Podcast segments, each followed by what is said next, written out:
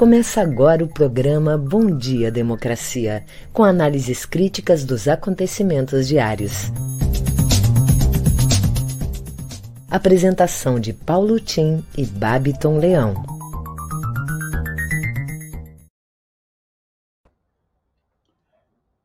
Bom dia, democracia, bom dia, democratas de todos os quadrantes do Brasil Bom dia, companheiros que nos seguem nessa jornada de todas as manhãs do Comitê em Defesa da Democracia, meus caros colegas de trabalho e convidados de hoje.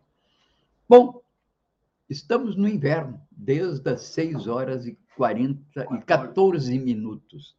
E agora vamos ter que aguentar Parece que vai ser um inverno rigoroso, com chuva até o 22 de setembro. Bom, nós aqui já estamos acostumados, seja lá o que Deus quiser, né? E São Pedro determinar na nossa província, por ele abençoada, província de São Pedro.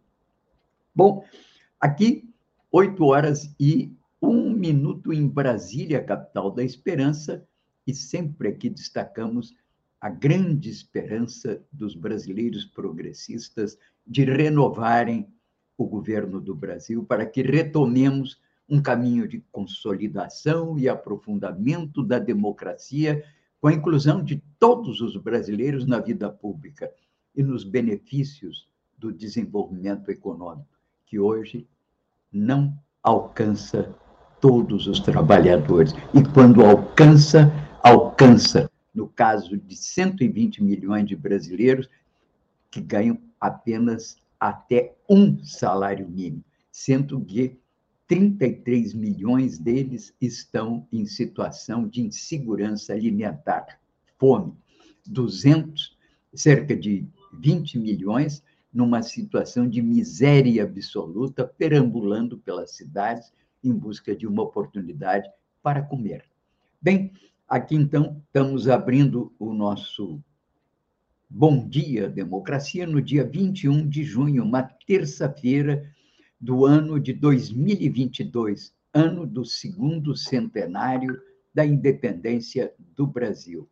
Lembramos aqui e transmitimos através da nossa newsletter hoje um apelo da rede Estação Democracia no sentido de pedir a participação, mais participação e colaboração financeira, inclusive de você, meu caro companheiro ouvinte, para que a gente consiga levar adiante esse projeto que já é hoje uma presença marcante na vida da nossa cidade, Porto Alegre, e até do Rio Grande do Sul, com mais de 20 eh, canais articulados com esses programas. Bem, fica aqui, portanto, o apelo do Benedito Tadeu César, um dos coordenadores dessa campanha e colaborador sempre conosco, e que estará daqui a pouco conosco também para o seu comentário político. Bem, também traz uma lembrança do Manifesto pela União dos Partidos Políticos do Campo Democrático e Popular, uma transmissão que foi feita na semana passada com a presença de Zorávia Bertiol, Rui Opperman e da cientista Márcia Barbosa, fazem esse apelo, junto com Luiz Augusto Fischer, para a construção de uma candidatura que seja de unidade das forças democrático e populares. A divulgação na semana passada de uma pesquisa da Exame mostrando uma vantagem muito grande dos candidatos à direita, dentre eles o Onyx Lorenzoni, levantam essa preocupação de que as forças democráticas e populares não consigam entrar no segundo turno. Portanto, fica aqui o registro dessa, desse manifesto do, da rede, que é um manifesto que está aberto à assinatura de todos vocês. Aqui no, na newsletter aparecem os links para uma eventual assinatura. Bem, vamos aqui rapidamente as notícias do dia pelo resumão da Globo. O inverno começa na madrugada de hoje. Veja a previsão dessa semana, que é estação, da estação aqui no Rio Grande do Sul. Chuva, hein? preparem o seu coração, chuva e frio. E José Mauro Coelho, o coelho que saiu da cartola do bolsonarismo, diga-se de passagem, presidente da Petrobras, pediu demissão do cargo após pressão do próprio governo. É o terceiro presidente da estatal a cair no governo Bolsonaro. Bem, aqui essa questão da Petrobras é a que domina hoje a conjuntura nacional e promete o Arthur Lira que um deputado do PL, que é o partido do Bolsonaro, entrará com pedido de CPI contra a Petrobras. Isso é o que se chama de talvez tiro no pé, porque eles estão imaginando que isso pode ser um mecanismo de livrar a responsabilidade do presidente sobre os aumentos de preços da Petrobras. Mas talvez isso acabe no curso de uma eventual CPI, revelando que a responsabilidade última desse processo é do próprio Bolsonaro. O PT não concorda com isso e vai ser contra a CPI. Mas um grupo de engenheiros da Petrobras, com a ABI e várias outras entidades, ontem se manifestaram favoravelmente à CPI, porque acreditam que a CPI vai revelar, sim, a responsabilidade do presidente Bolsonaro. Portanto, há uma discussão sobre isso. Bem, também aqui, assunto da morte do Bruno e do Dom. Foi retirada a lancha do Rio Amazonas, estava a 20 metros de profundidade. Agora há novos suspeitos, uma pressão muito grande para a federalização desse processo, para que se alcance, inclusive, uma responsabilidade criminal maior, talvez ligada ao narcotráfico, e que interliga pesca ilegal, grileiros, madeireiros, ocupação de terras indígenas, e já há até um nome, que é um tal de Colômbia. Bem, e o Ministério da Saúde liberou a quarta dose da vacina contra o Covid. E atenção, atenção, o MEC liberou a consulta prévia a vagas do SISU 2022. Seu filho, você estão aí esperando essa relação, procurem agora no Globo, no portal do Globo. Aqui também eu mandarei aqui os links pela nossa newsletter. Bem, eu estou aqui hoje, estamos com um problema da ausência, hoje, excepcionalmente, por razões de força maior familiar, do nosso querido colaborador, co-apresentador desse programa, que é o Babiton Leão. Essa hora ele sempre traz as manchetes do dia, comenta um pouco sobre o que vai pela imprensa nacional. Mas eu estou aqui com o Benedito e ele vai me ajudar um pouco a fazer uma reflexão sobre o dia de hoje. Bom dia, Bené, tudo bem? Bom dia, democracia. Bom dia, Paulo Tim. Bom dia, ouvintes, internautas. Olha, Tim, é, tu destacaste aí a questão da Petrobras, né?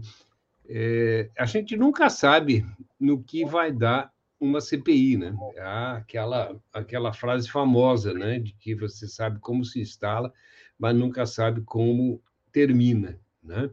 Portanto, eu acho que é uma é uma, uma jogada de alto risco né, do Bolsonaro. Quer dizer, ele, como sempre, né, desde o início do seu governo, tentando é, transferir responsabilidades, né? Nunca a responsabilidade é dele, a culpa é sempre dos outros.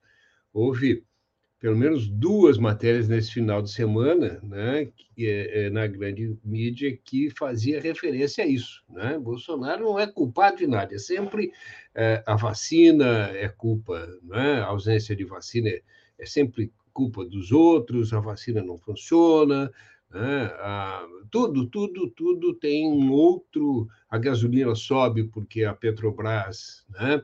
É, é, é mal gerida, né? e ele indica já o quarto presidente da Petrobras, né?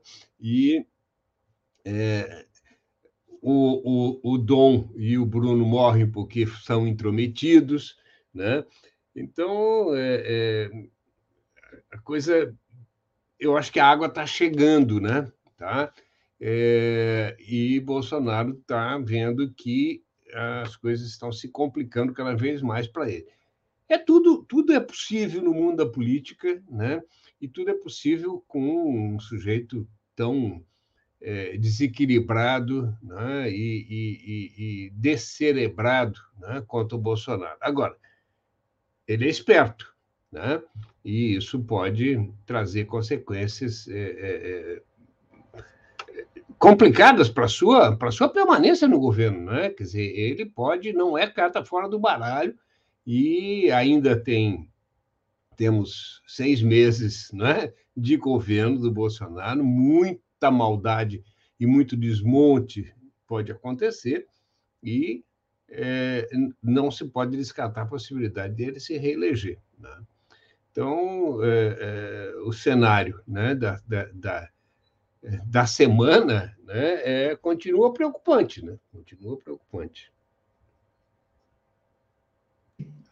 Bené, fica aí, porque hoje você vai ter que me dar uma mão aqui, Bené, para eu respirar um pouco, né?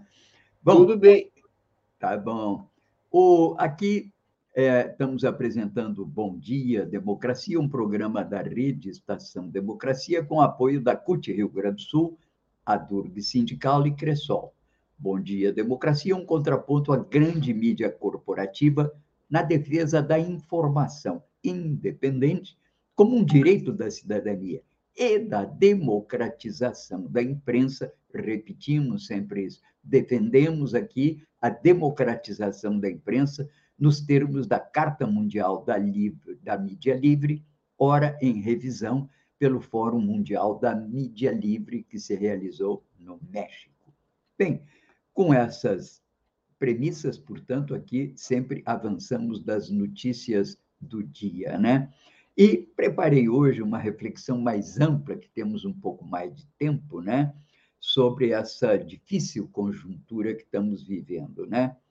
O mal-estar em Brasília avança em vários âmbitos. Além da crise da Petrobras, há mal-estar entre o Tribunal Superior Eleitoral e as Forças Armadas. E também dentro do próprio Supremo Tribunal Federal, depois da decisão alinhada do ministro André Mendonça com o Palácio do Planalto na questão dos combustíveis, pressionando governadores com relação à redução do ICMS e pressionando a Petrobras para que dê informações sobre a origem do aumento de preços dos combustíveis. Parece que o ministro André Mendonça não lê jornal, não sabe que é uma guerra, não sabe que é uma elevação de preço de combustível no mundo inteiro. O que o governo precisa, sim, não é indagar da Petrobras porque ela aumenta preço. O governo precisa ter um plano, que é um plano de intervenção para, eventualmente, nessa transição, que pode durar um ano, ter um mecanismo de subsídio ao diesel pelos seus reflexos no custo das mercadorias e, sobretudo, alimentos, e ter uma política para substituir essas bugigangas que funcionam a explosão e que são os automóveis, por uma nova idade da indústria automobilística no Brasil, como está fazendo a China, como a Argentina já começou a fazer, e que poderia se iniciar, inclusive, com uma importação de, desses produtos da China e com uma combinação de montar umas três, quatro, cinco indústrias que, enfim, dariam uma nova era para a indústria automobilística, livrando-nos do combustível fóssil. A propósito, ontem, o presidente eleito da Colômbia, que tem na sua vice-presidente uma vice-presidente comprometida com a agenda ambiental, eles chamam de economia verde, é uma coisa meio complexa, mas que a presença dela legitima. Diz que vai livrar a Colômbia desses combustíveis fósseis. Quer dizer, Colômbia está fazendo, e o Brasil não faz nada, só pensa em querer entende? Controlar a direção da Petrobras. Ora, bem, aqui, portanto, o que está em questão é essa confusão gerada pelo Bolsonaro e que ameaça fazer, inclusive, água diante da possibilidade de levar a uma perda de valor da Petrobras, que já chega a quase 100 bilhões e que pode ser pior. O pior são os reflexos dessas tensões na área política o Bolsonaro visa confusão e ameaça fazer apuração paralela dos votos nas eleições, forçando a intervenção dos militares junto ao Tribunal Superior Eleitoral. Destaco hoje um artigo muito interessante do nosso querido Moisés Mendes, nosso jornalista aqui de Porto Alegre. Chama-se Os Generais Silenciosos Sabem o que todos querem saber. E diz ele, apontando nomes: o Brasil tem quatro militares que sabem o que poderia acontecer se Bolsonaro decidisse transformar o blefe em golpe.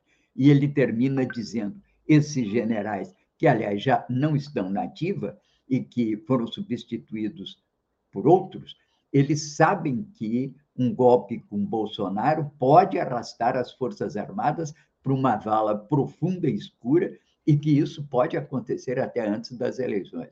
Parabéns ao Moisés por essa é, oportuna intervenção dele ontem, publicada no 247. A verdade é que o presidente da Petrobras se demite então, diante das pressões e, e, e ameaças de Bolsonaro e Lira, e vai acentuando a crise, tudo com vistas às eleições. A estatal, embora tenha melhorado ontem as suas ações, o valor dela, já perdeu, como eu disse, perto de 100 bilhões no seu valor em ações. E até para muitos que ajudaram a chegar é, no Planalto em 2018, como o Diego Mainardi, um jornalista muito conhecido, eles concluem que Bolsonaro chegou ao cúmulo, expressão dele, Mainardi, chegou ao cúmulo da ignomínia. Fernando Borges, novo presidente interino da Petrobras, que agora assumiu, é funcionário de carreira há 40 anos. E o novo presidente atuou como diretor do Instituto Brasileiro do Petróleo, Gás e Biocombustíveis, de 2016 a 2020 e desde 2016 é diretor da Associação Brasileira de Empresas de Exploração e Produção de Petróleo e Gás. Bem, a questão que fica é o seguinte: não é incompatível essa presença desse Fernando Borges na presidência? Aqui é um outro jornalista que diz, Leandro Demore, o governo, na verdade, com o dedo de Guedes, está privatizando a Petrobras diz ele, Paulo Guedes está jogando a Petrobras no lixo. E até que se possa saber mais, diz o Demore, é, não posso deixar de imaginar que dentro do lixo exista gente de boca aberta, faminta, por receber de mão beijada esse presente do ministro Paulo Guedes. Enquanto você lê esse texto, nesse exato momento, diz o Demore, o governo está negociando com a Câmara um projeto de lei que permita à União, vejam, começar a se desfazer das ações da companhia até perder o controle dela. Bem, essa é a verdade. E, enquanto isso, um ilustre desconhecido deputado Altineu Cortes, do PL, deve entrar hoje, segundo o presidente da Câmara, o Lira, com o pedido de CPI da Petrobras. E o governo não fala nada dos lucros que recebe da Petrobras 30, 40 bilhões. Agora, inclusive, a Petrobras vai pagar mais 24 bilhões aos acionistas. Agora, vai ser nessa segunda-feira, dos quais 8, 9 bilhões são do governo. O que, que o governo vai fazer com isso? Por que não aprova logo esse projeto que está no Senado, defendido pelo presidente do Senado, que é a criação de um fundo compensatório oriundo desses dividendos que o governo recebe, que quer taxar para que taxar se já está recebendo os dividendos, que é uma forma indireta de taxação? Use esses recursos para formar o fundo. Bem, a verdade é que estamos numa confusão generalizada na questão dos combustíveis, e isso se reflete numa tensão política maior no ano eleitoral. Bem, Benedito, o que, que você acha dessa, dessa celebração da confusão? Eu vi que até ontem eu acho que o Gabeira andou lendo aqui o nosso comentário ontem, porque ele, à noite, no seu comentário da Globo, ele diz que estamos vivendo um teatro do absurdo. Eu sempre gosto de lembrar do rinoceronte, que eu sei que você também gosta do Ionesco, né? Sim. Temos um rinoceronte na presidência e aí é tudo possível, né? É, Tim, né? O Bolsonaro é especialista em confusão, né? desde que ele assumiu, não houve um dia né, que ele não fizesse alguma é, é, aparente atrapalhada. Né? Quer dizer, ele é um provocador e ele é, é trabalha né, com essa com esse com essa com esse mote, né, com essa preocupação, quer dizer, ele essa é a maneira dele manter o seu exército de seguidores, né, e de é, é, cutucar, fazer, é, provocar né, os seus opositores, né?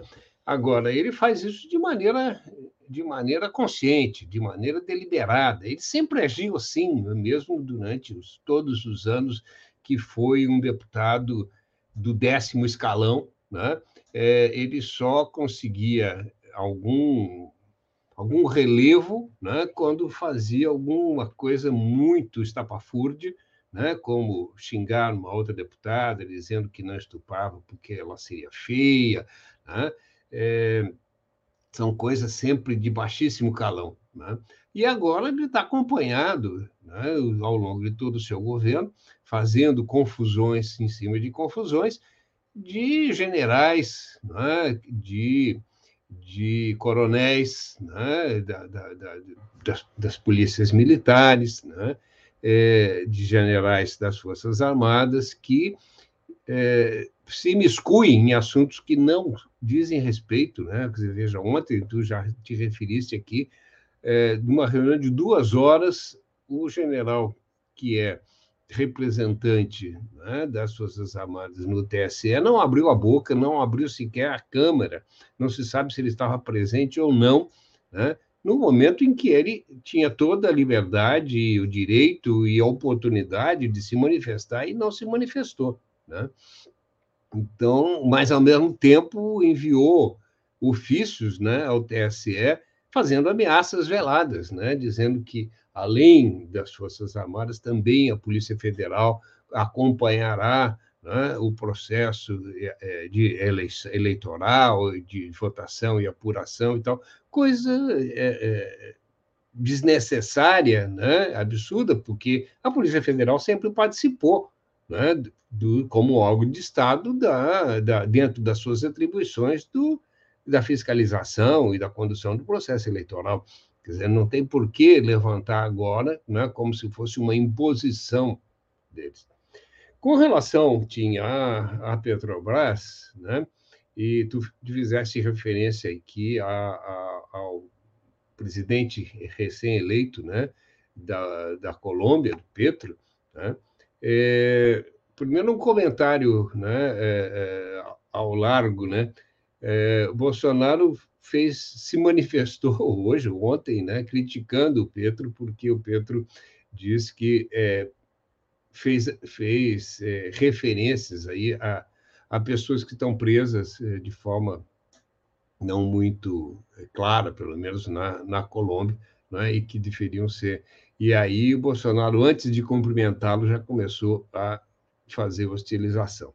Com relação à Petrobras, para não me estender demais, é, e, e, essa coisa né, do, do, do Petro, é, eu me lembro que a Petrobras, e era, eu conversei diversas vezes com o Guilherme Estrela, o Guilherme Estrela esteve na nossa programação, e também o, o Zé Sérgio Gabriel, ex-presidente da Petrobras, o que, que eles diziam? Né? Que o objetivo era transformar a Petrobras não numa petrolífera, numa extratora de petróleo, mas numa empresa de energia, que tinha que atuar em todos os ramos né, da energia, desde do combustível fóssil, né, passando pelo pelo biodiesel, né, pela energia eólica, é, para toda, todas as formas, né, e, é, e ser um centro de pesquisas, né, de desenvolvimento tecnológico nacional.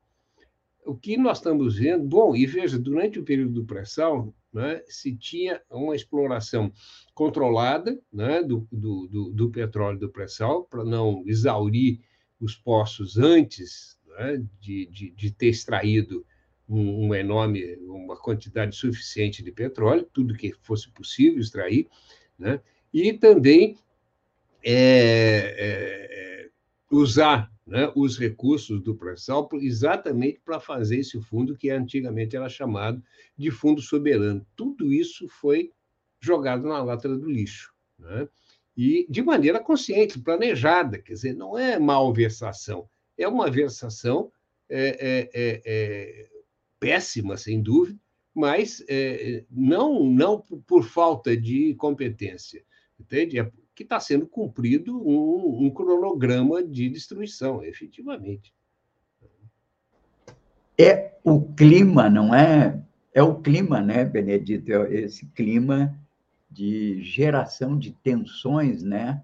ameaças, é um, é, um, é, um, é um terror, é um clima de terror que vai tomando conta do país, né? E veja a propósito disso, né? Uma notícia que acaba de ser divulgada, que trago aqui. O Flávio Bolsonaro, que é filho do presidente, diz que durante a motociata que houve lá em Manaus, né, por ocasião da ida do presidente lá, pensávamos que o presidente ia ido lá para eventualmente corroborar algumas investigações ou levar um... Não, foi lá para fazer motociata, né? Mas diz o Flávio que foi apreendido na dessa motociata um homem com uma faca forçando naturalmente, para eventualmente ferir o presidente mais uma vez. Ora, em primeiro lugar, é difícil ele encontrar ali em Manaus, entende que é uma cidade que vive é, pescando e vive comendo peixe, com, que não tem alguém com uma faca, entende, na cidade. É muito difícil.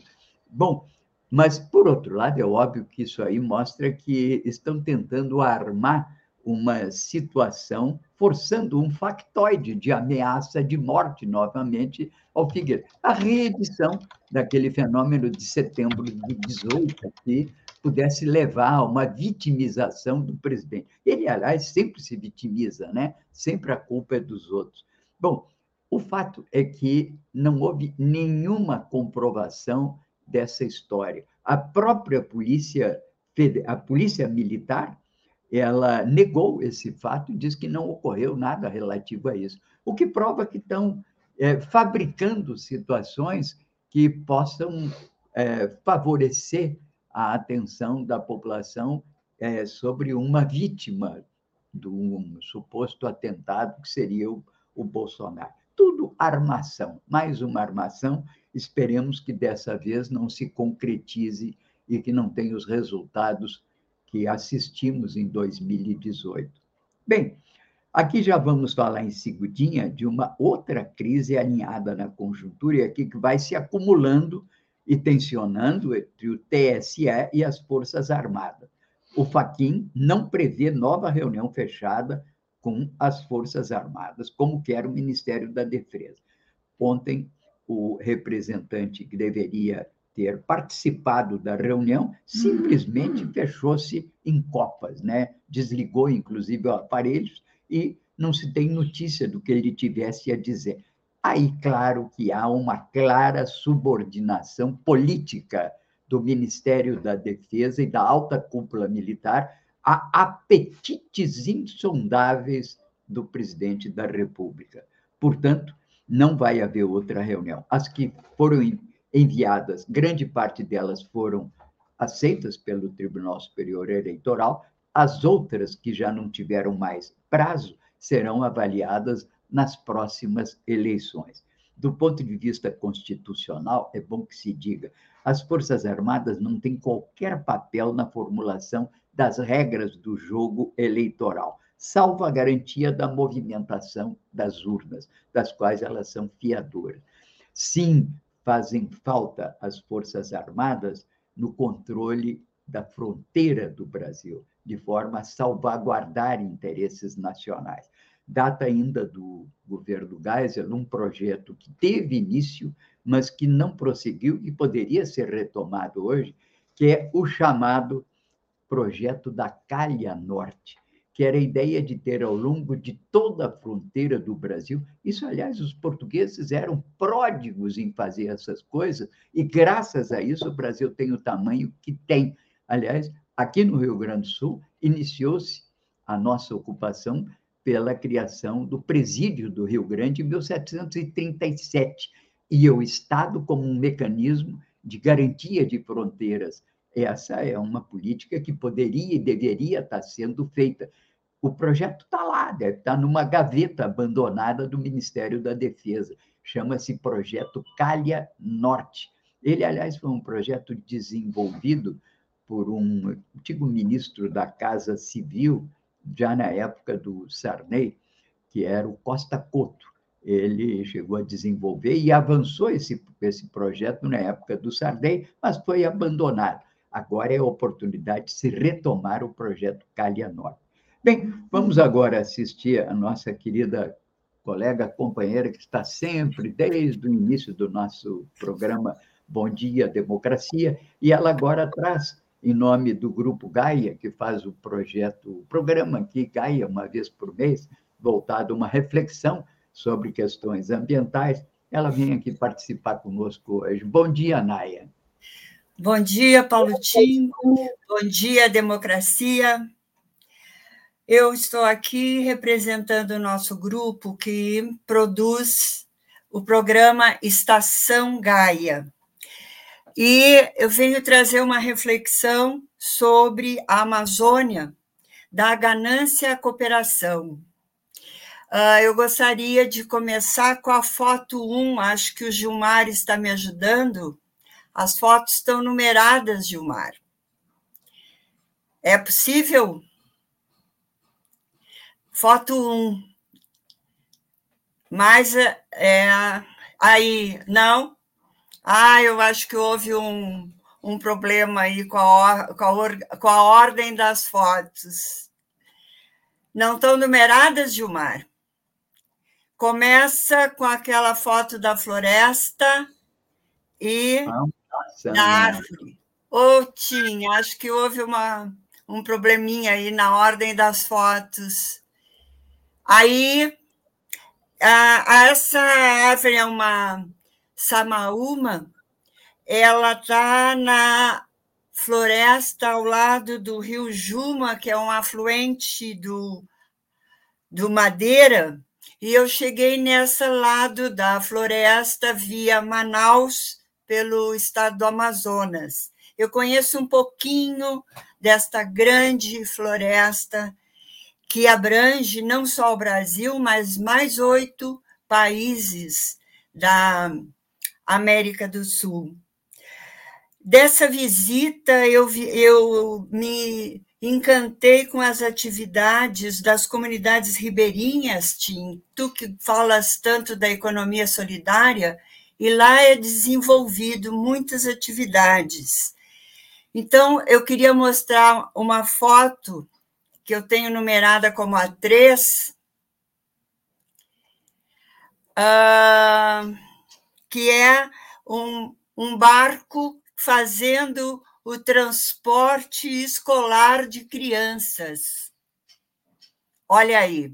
Então, nós aqui não temos uh, ideia de como é se desenvolve a vida na Amazônia. Então, aqui é feito transporte escolar. Outra foto mostra o refeitório do Juma Lodge, que é um hotel floresta. Vamos lá procurar, Gilmar? Mais adiante. Mais adiante. Aqui, este é o refeitório do Juma Lodge, que é um hotel floresta, que fica em cima de palafitas, porque quando o rio sobe na temporada de chuvas, sobe 5 metros, então todo o Hotel Floresta é em cima de palafitas. Eu quero chamar a atenção aqui que o turismo tem um potencial econômico muito grande na Amazônia, que é procurada por muitos estrangeiros, quando lá estive, eu convivi com família suíça, uma moça japonesa, vários italianos, canadenses. Então, eu quero chamar atenção para esse potencial turístico que tem a Amazônia. Com relação à borracha, que tem aí uma foto mostrando a exploração da borracha, ela é utilizada por vários grupos de comunidades ribeirinhas na confecção de artesanato, inclusive produzindo sapatos de borracha, o que me chamou muita atenção. Temos uma foto aí também de uma mulher. Vamos ver se a gente acha, Gilmar. A foto de uma amazonense, não. Ela. Vamos ver onde é que está esta foto. Adiante.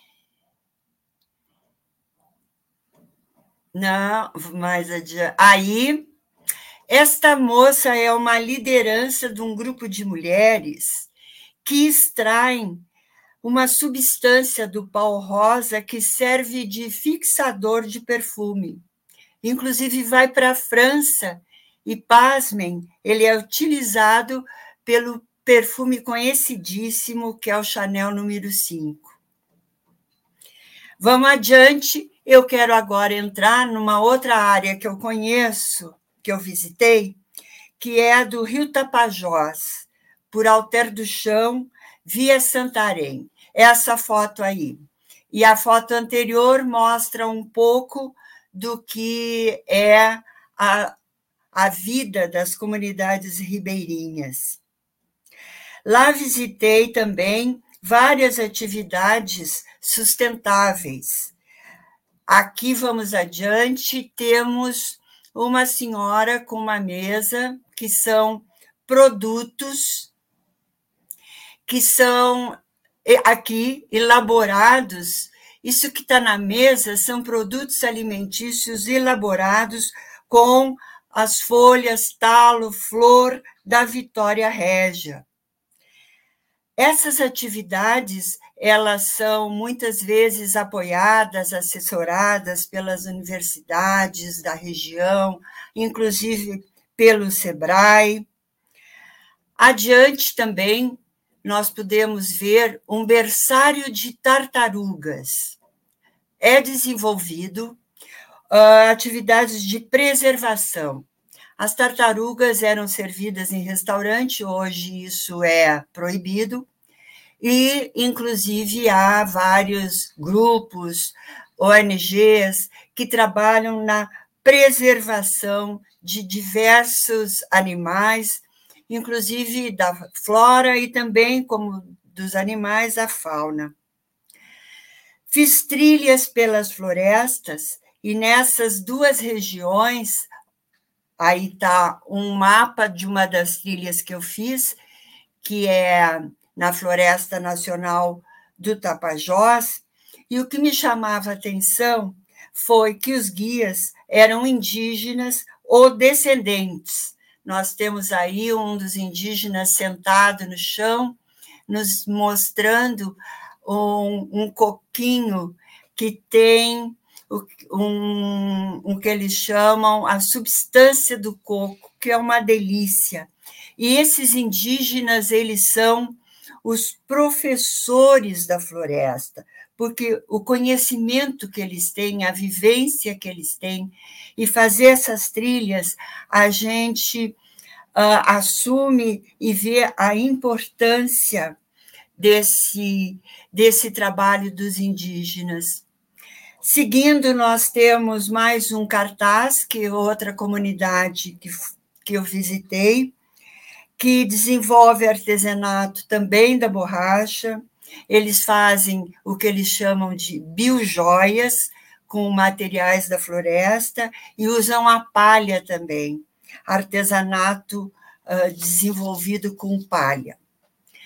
Tim, por que, que eu trouxe essas atividades que são desenvolvidas em cooperação, uh, de da economia solidária e sustentável é para contrapor. Obrigada com as fotos, Gilmar. Encerramos as fotos. Para contrapor, então, como eu estava dizendo, a estas atividades gananciosas que apresentam, em visão de pescadores e caçadores predadores, garimpeiros, madeireiros ilegais, agentes do agronegócio inescrupulosos, narcotraficantes, que são acobertados pelo atual governo, que desenvolve uma necropolítica, política da morte, que atacam quem defende a floresta, seus povos originários, suas riquezas, soberania e, muito importante, a manutenção da vida planetária. A Amazônia, ela é um pulmão do planeta. Eu espero que nas eleições possamos também uh, eleger um governo democrático, assim como tem acontecido no Peru, na Colômbia, e que se crie um conselho intra-países de proteção à Amazônia.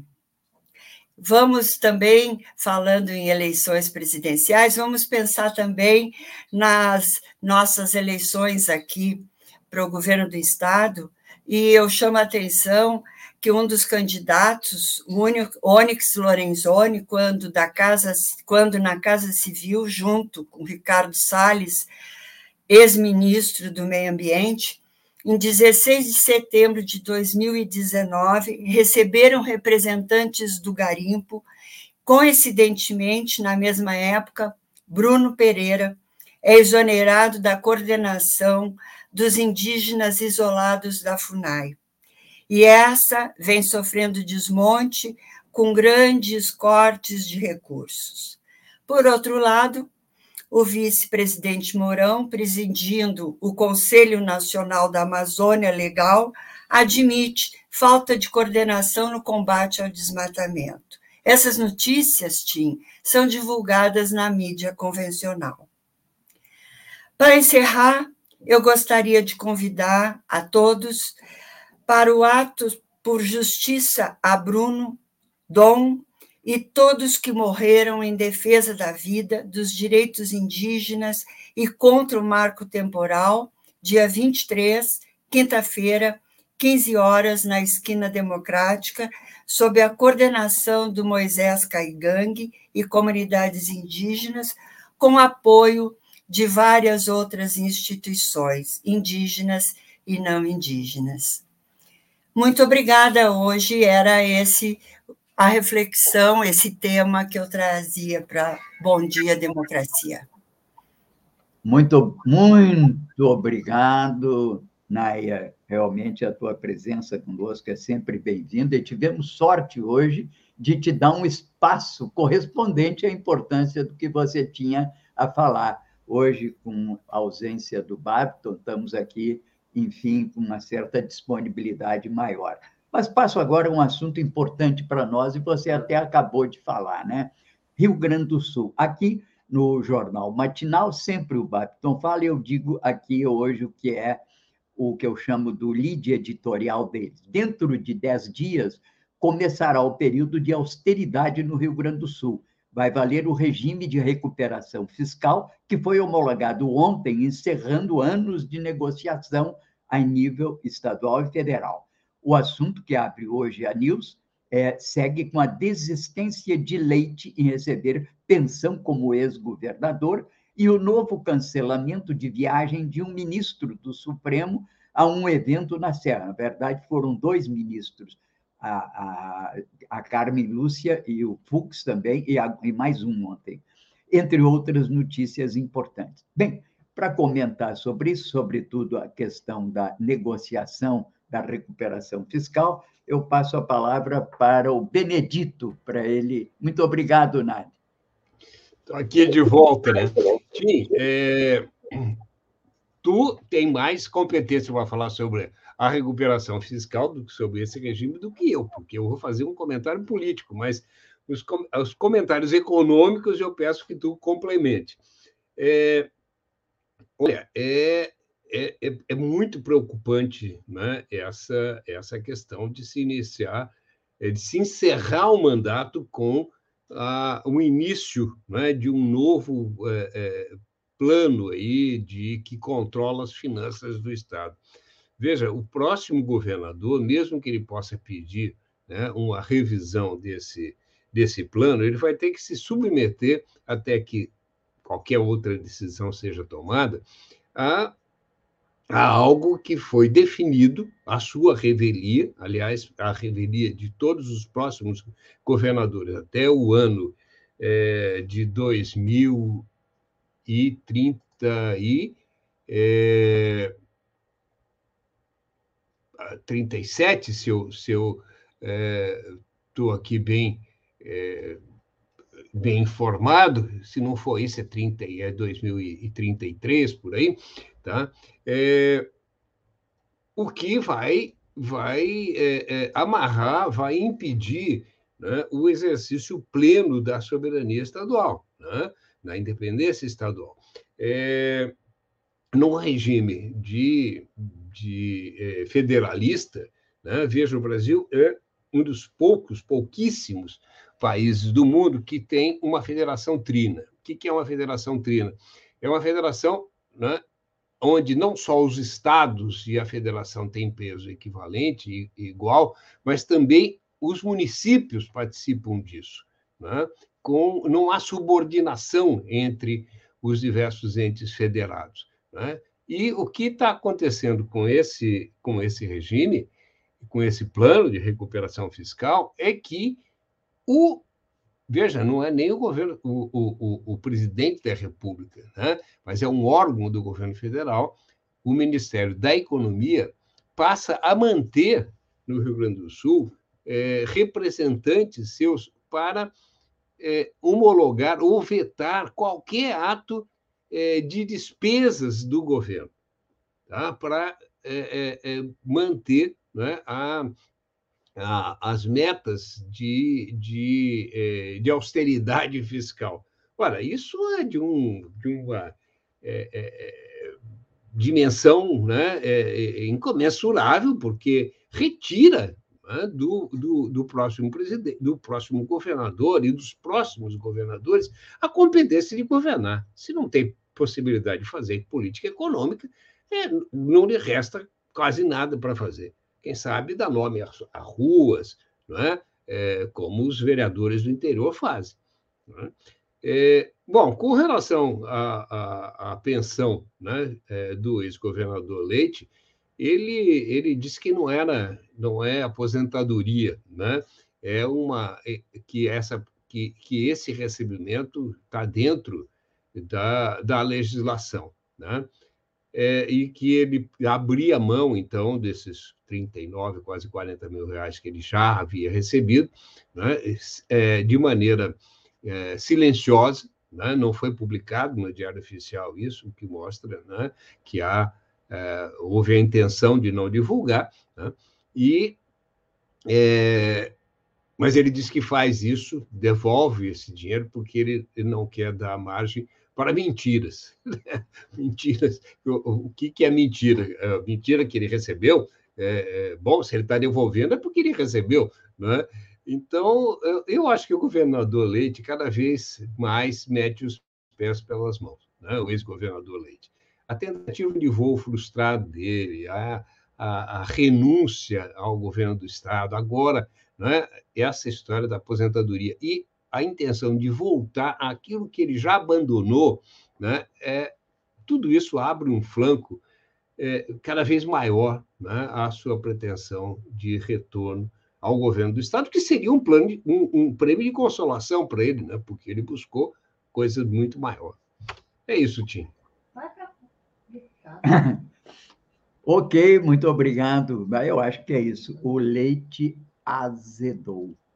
E eu aqui até aproveito para lembrar uma palavrinha que outro dia foi usada pelo Olívio Dutra, ele gosta de usar isso, tem muito que ver com a cultura aqui rio-grandense, vitupério, não é?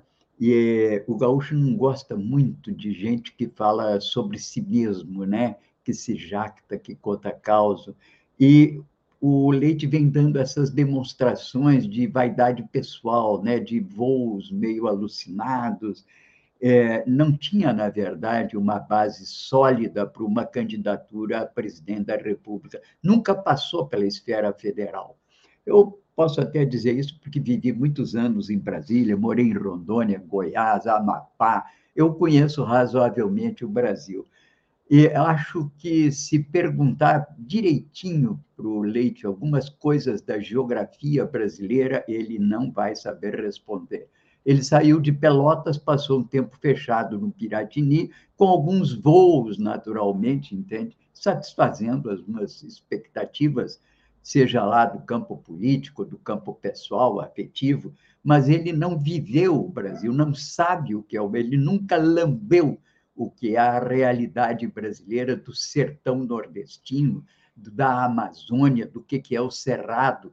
É, um presidente da República tem que ter essa vivência, tem que ter entranhado. Poderia até agora, quem sabe, dada até a frustração que já teve nas suas ambições pessoais, poderia tentar o um mandato de deputado para ter essa vivência, saber o que é o Congresso, quem são os deputados, como são, entende? É importante que se tenha não só uma visão que seja de livros, mas epidérmica.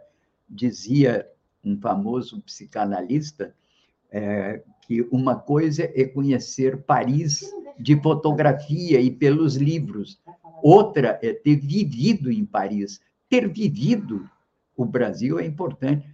Azedou é um projeto que corre o risco de frustrar até uma, um, um um projeto político pessoal de alguma de algum sentido. Mas bem, estamos aqui encerrando o nosso programa, não queria passar aqui pelo programa de hoje sem fazer um comentário sobre outro assunto importante que aconteceu esse fim de semana. Nós fomos tão dominados pela crise interna e um pouco também pela vitória do Petro na Colômbia que não falamos quase sobre a França. O que está acontecendo na França? O presidente, que é o, o, presidente Macron, ganhou as eleições, perde um mês atrás, houve eleições parlamentares e ele saiu-se muito mal nas eleições parlamentares. Ele vai ter que governar com uma coalizão com outros partidos.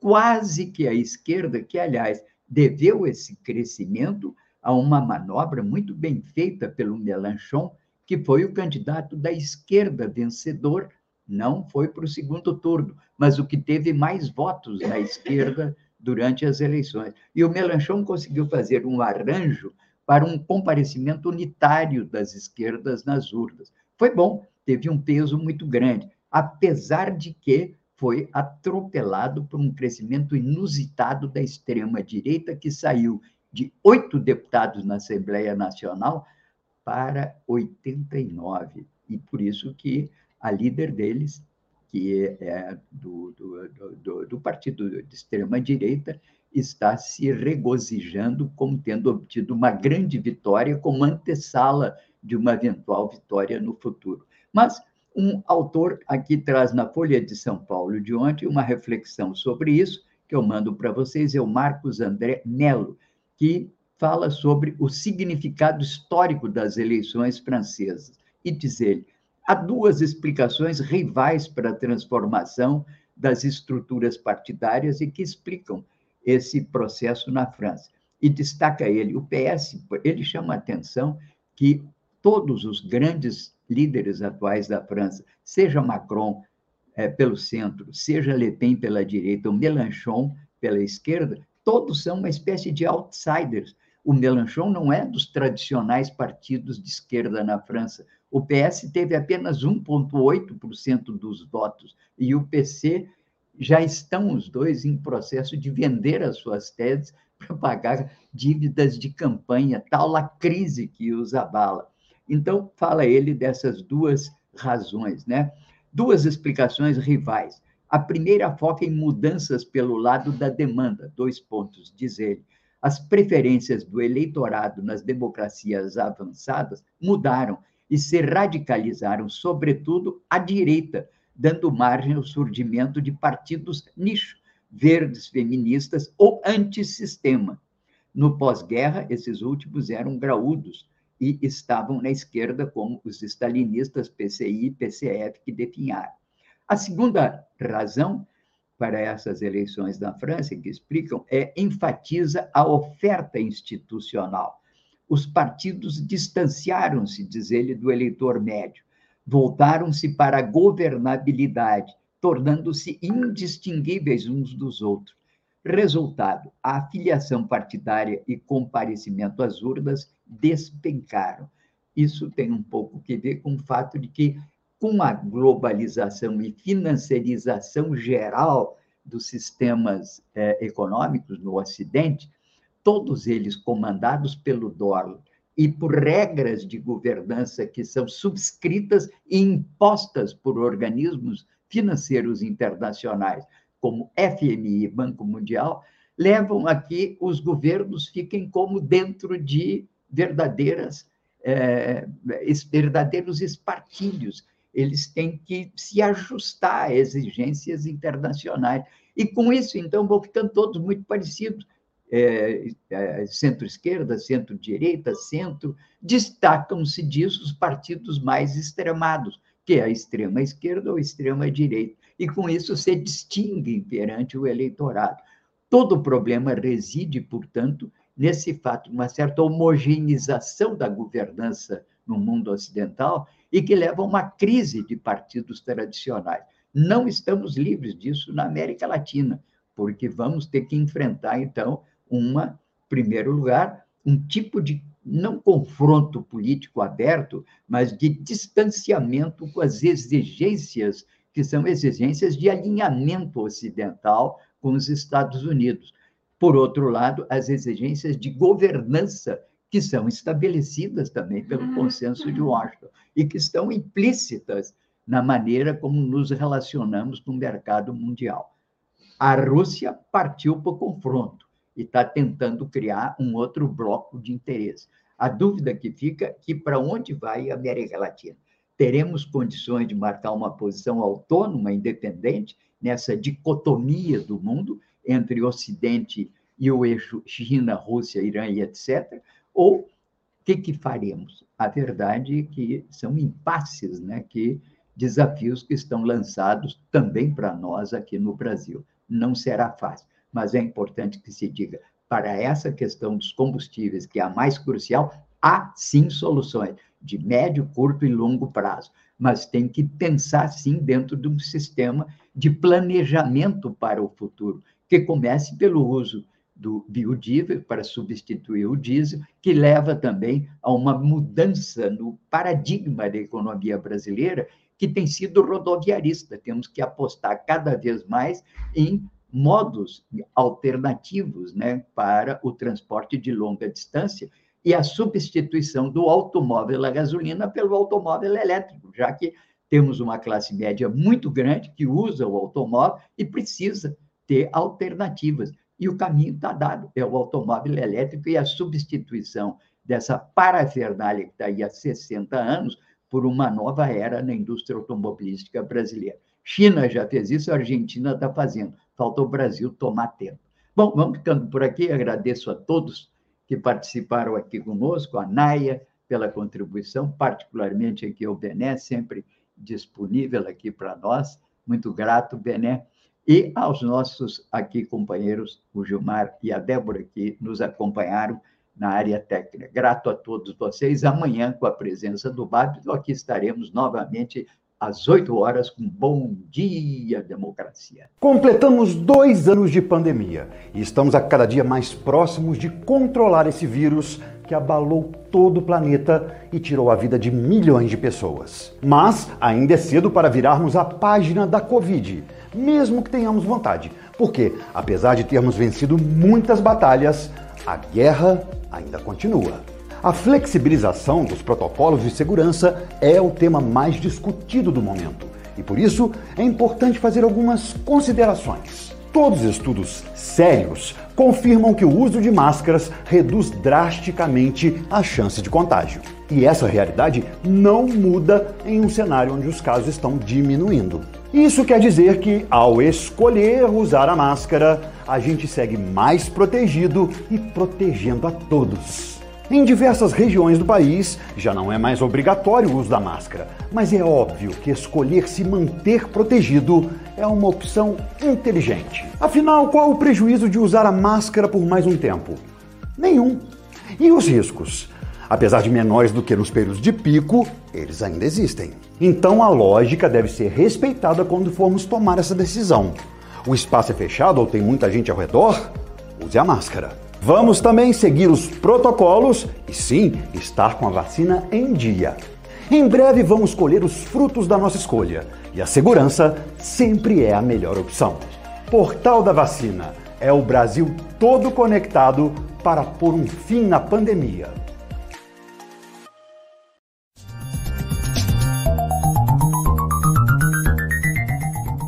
Este foi o programa Bom Dia Democracia. Nos encontramos amanhã às 8 horas.